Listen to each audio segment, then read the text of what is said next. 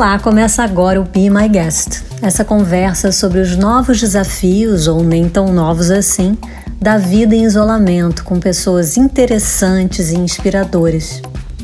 Hoje eu recebo uma pessoa muito especial, a Jaqueline Barbosa. Eu pedi para ela se apresentar detalhadamente. Acho que a melhor descrição assim minha é de uma pessoa que ama a arte, a natureza e a humanidade, os saberes ancestrais em todas as suas formas e desde sempre. Mas eu sou médica, fiz doutorado em ciências médicas e mestrado em neurologia. Sou naturopata, fiz a formação em homeopatia, comecei por aí e depois passei por várias práticas integrativas como conhecimento em paralelo à residência em neurologia. E fui oficial médica militar, né, hoje na reserva. Atuo uh, com pesquisa e desenvolvimento de medicamentos e produtos naturais. Sou conselheira científica na Herbarium, o maior laboratório botânico do Brasil e da América Latina. É, faço parte de iniciativas de pesquisa e educação sem fins lucrativos na Canapse, que é um consórcio de pesquisadores, no Instituto Amazônia Viva do Brasil, que também é um consórcio de pesquisadores, e na Universidade Federal Rural do Rio de Janeiro, onde eu tenho é, participado de um projeto com um dos docentes. E coordeno a primeira pós-graduação em cannabis medicinal do país. Agora, como hobby para equilibrar toda essa intensa atividade de trabalho mental, é, eu danço, atualmente só jazz, e hum, eu pratico uma perfumaria botânica de antiquário, perfumaria ancestral, é, que é basicamente é, feita com produtos naturais. Já que o que faz falta nesses tempos de isolamento? Cláudia, eu acho que assim como como a maior parte das pessoas, né, eu sinto falta de encontrar outras pessoas, confraternizar, abraçar, olhar nos olhos, fora das telas, né?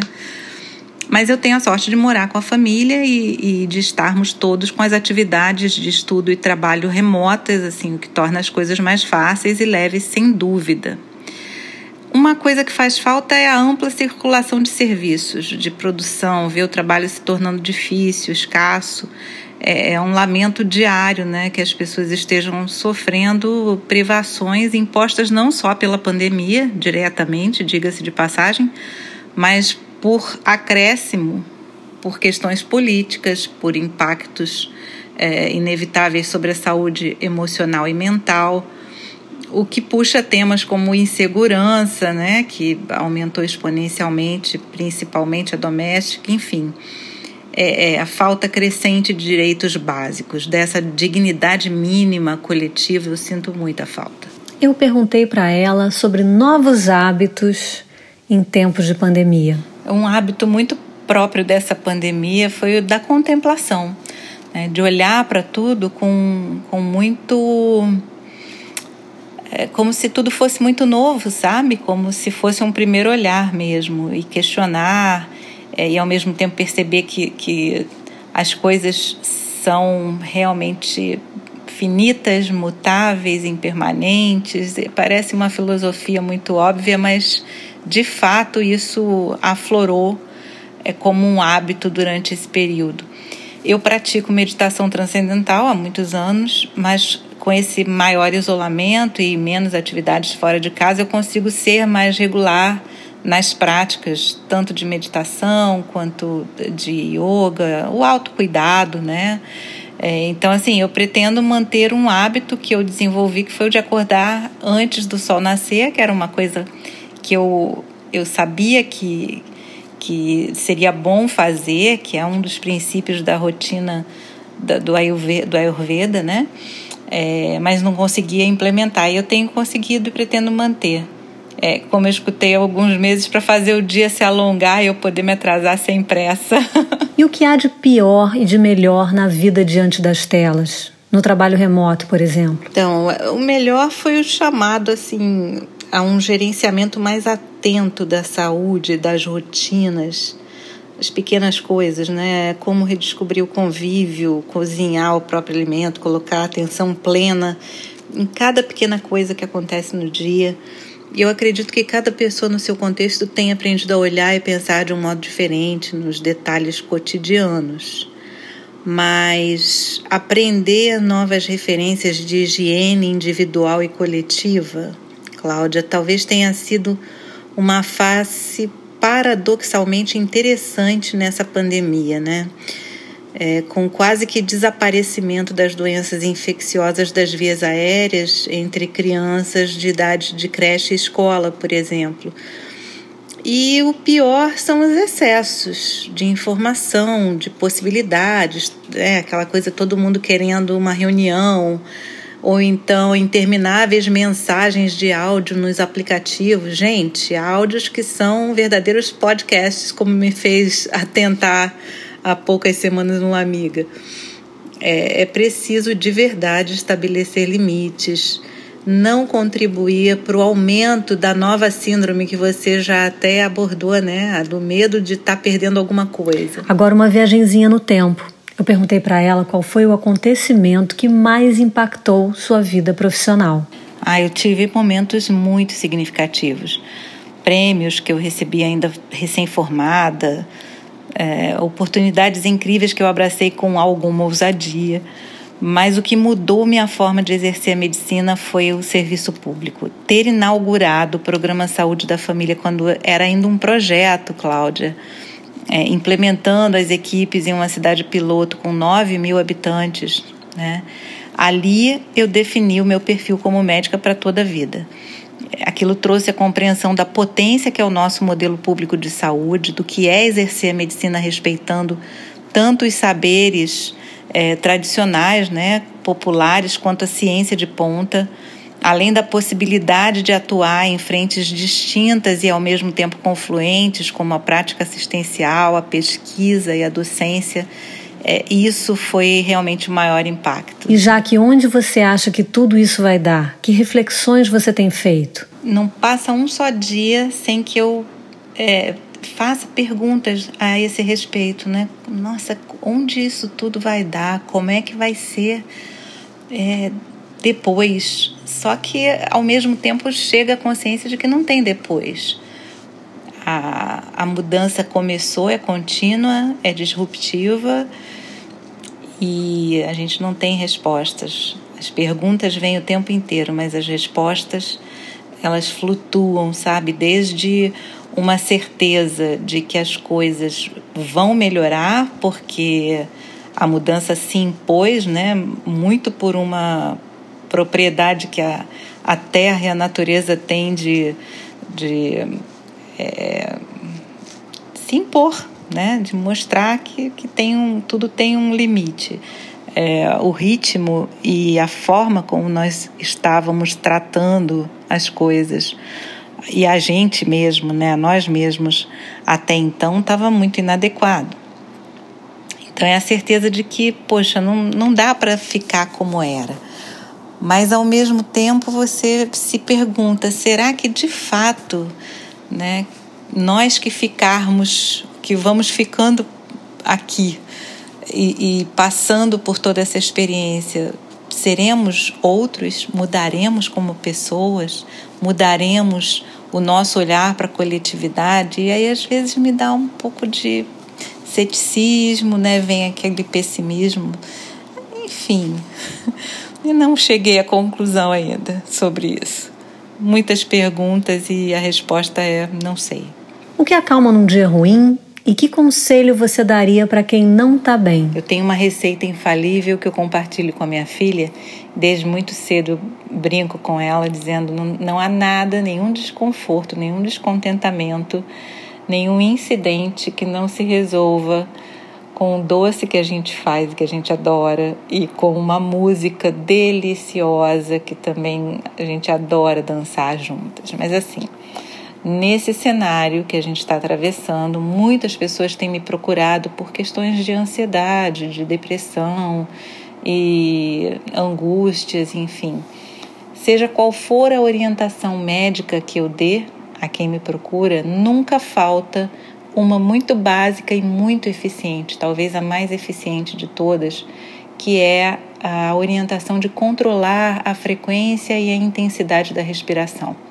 Nosso sistema nervoso autônomo funciona sem que a gente voluntariamente possa interferir em parâmetros como a pressão arterial, a temperatura corporal, a frequência cardíaca, mas a gente consegue controlar muito facilmente o ritmo respiratório.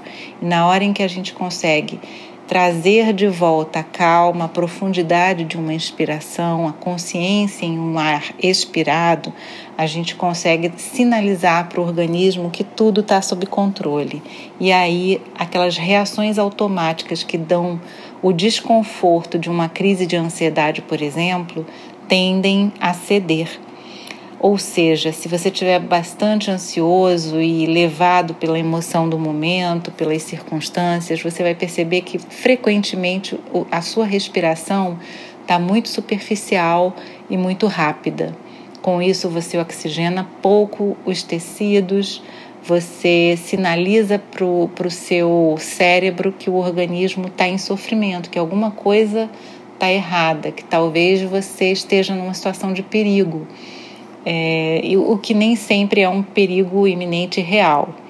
Então, ao controlar essa respiração, ao trazer de volta uma inspiração profunda, uma expiração lenta e consciente, prestar atenção, voltar o foco para o ar que entra, o ar que sai, essa atitude tão simples e essa manobra tão fácil de fazer costuma trazer de novo equilíbrio para as reações fisiológicas e costuma ser muito eficiente.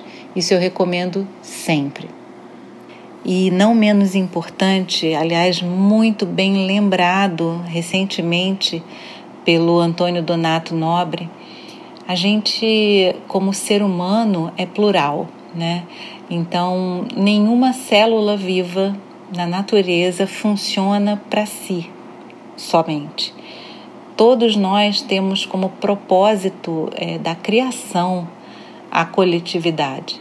Então, quando se está mal, nada faz mais é, bem para o organismo do que entender a necessidade do outro e se voltar para a necessidade do outro.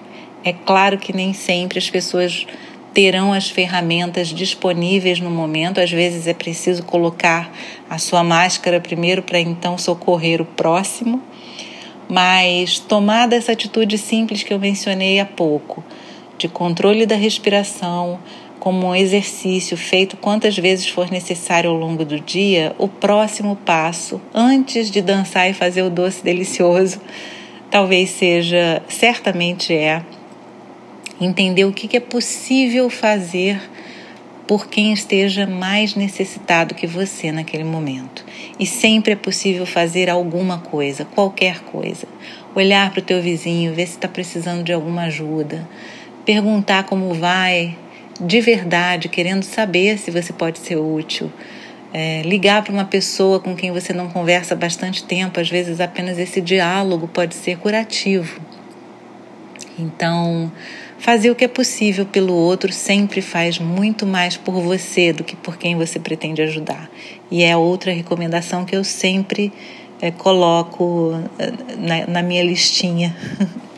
O que você tem lido, assistido? Tenho lido e ouvido muito você, Cláudia Penteado, é necessária.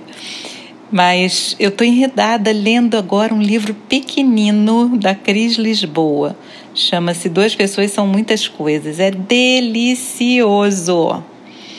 E estou mergulhada num outro livro imenso chamado A Manilha e o Libambo, do Alberto, de, Alberto da Costa e Silva, que é sobre África e escravização. É um livro extraordinário.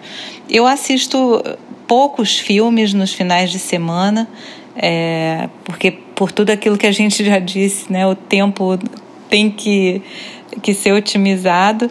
É, e, e filmes muito diferentes. Vou de documentário a série Água com Açúcar, comédia, drama. Mas os últimos que eu assisti e gostei muito foram Soul, aquela coisa tão inspiradora, né? Fantástico, um filme que, né, nossa, soberano, as pessoas precisam ver. E uma série brasileira, é, Segunda Chamada, que é ambientada em uma escola pública de educação noturna, que adota o regime de ensino de jovens e adultos, né, é, na periferia de São Paulo. Achei riquíssima do ponto de vista psicológico, gostei muito. A Jaque vai ler um trecho do livro Duas Pessoas São Muitas Coisas, da Cris Lisboa, que por sinal vai ser uma das nossas entrevistadas aqui no programa. Olha isso. Pelo sempre que chegou até aqui, eu estava decidida a esquecer. Mas você veio e devolveu a minha insônia. Com ela voltaram os pensamentos noturnos que há muito eu havia desistido de dedicar ao que me ensinou a sorrir.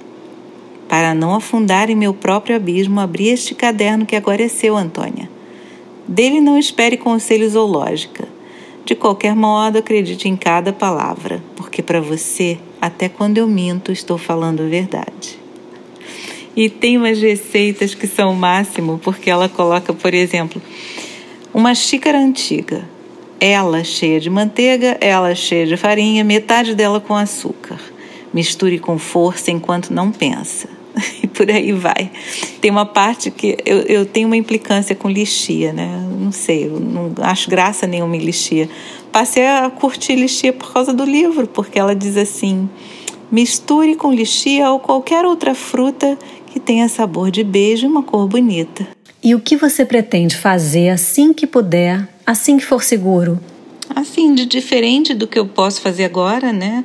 A minha limitação maior foi a das viagens, então quero muito reencontrar alguns amigos que estão distantes, é, retomar encontros é, científicos presenciais, isso faz falta.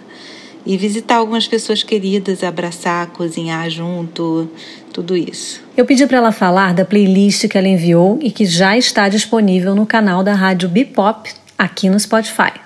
Cláudia, eu ouço muita música e são assim os estilos mais diversos, às vezes numa mesma playlist, num mesmo momento. As pessoas não me entendem muito bem, às vezes reclamam, mas eu adoro. As minhas músicas retratam, são uma amostra dessa mistura, as que eu escolhi. Então, tem algumas de intérpretes internacionais, tem contemporânea de estruturação clássica com pegada de afro. É, tem que ter África, né? Tem um pouco de América Latina, é, é, é uma playlist, digamos assim, é, sincopada e swingada, né? Tem samba, principalmente tem música nossa, escrita e interpretada por pessoas geniais que eu busco conhecer, inclusive. Como diz Andréa Dutra numa canção Mandingueiro, que ela eh, também está nessa playlist, né? Para valorizar o que é brasileiro, eu adoro. Obrigada, Jaque, pela sua participação aqui no Be My Guest. Foi uma delícia ouvir você. Ah, passa tão rápido. Eu fico realmente agradecida a você por esse convite, Cláudia. Foi uma delícia, inesperada, mas de verdade uma honra. E aos ouvintes do seu uh, Be My Guest, né, que nos acompanharam nesse diálogo, é, que tenha sido bom eu agradeço muito pela sua companhia e interesse. E se eu puder deixar uma mensagem é de que cada um é capaz de fazer a sua medicina. E a melhor medicina é feita de coisas simples que estão à disposição de qualquer pessoa. É só acessar. Um grande abraço para todos, um grande beijo para você, Claudinha. O prazer foi meu em receber você, Jaque. Esse é um daqueles programas que dão vontade de ouvir várias vezes. Bom, eu sou a Cláudia Penteado e fico por aqui. Este programa teve edição do Nani Dias e é um oferecimento da agência BTC. Eu espero você no próximo Be My Guest. Lembrando que novas conversas entram no ar aqui no Spotify e outras plataformas de áudio, sempre às segundas e quintas-feiras. Espero você no próximo programa.